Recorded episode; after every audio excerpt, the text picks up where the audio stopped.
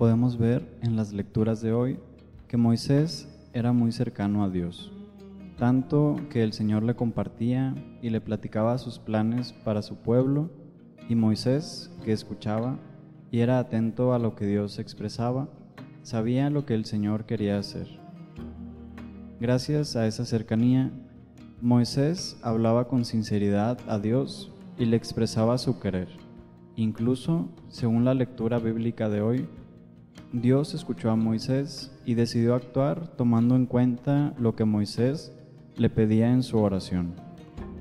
Aprendemos que nosotros también debemos tener una relación muy cercana a nuestro Dios, tan cercana que podremos conocer un poquito más de qué es lo que Él quiere de nosotros para nuestro bien y cuáles son sus planes para nosotros.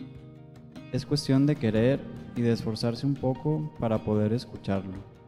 Esto por medio de la oración, ya sea personalmente, en familia y en los sacramentos.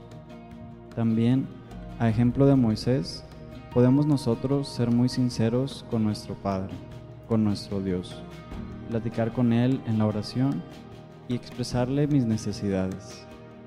Es escuchar al que me habla y platicar con Él, porque Él también a mí siempre me va a escuchar. Dios siempre nos escucha con toda atención, porque así es su corazón. Nosotros estaremos siempre invitados a escucharlo también con el corazón.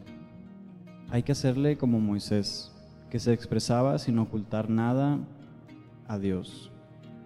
Esta cuaresma es un tiempo perfecto para seguir puliendo nuestra relación con Dios, hasta tal punto que nuestra comunicación con Él sea un canal abierto y limpio donde podamos escucharlo y donde también nosotros nos podamos expresar hacia Él. El Señor ama a su pueblo eso lo podemos ver en todas las lecturas de hoy y en la lectura de toda la Biblia. El pueblo está llamado a amar a Dios. Pronto, como pueblo de Dios, como iglesia, viviremos el gran misterio del amor de Dios, que lo celebramos de manera especial cada año en la Semana Santa. Sigamos en preparación, aprovechemos esta cuaresma para seguir este, pues esta preparación ante tan grande acontecimiento y que lleguemos de la mejor manera, lo mejor dispuestos a estas fechas santas.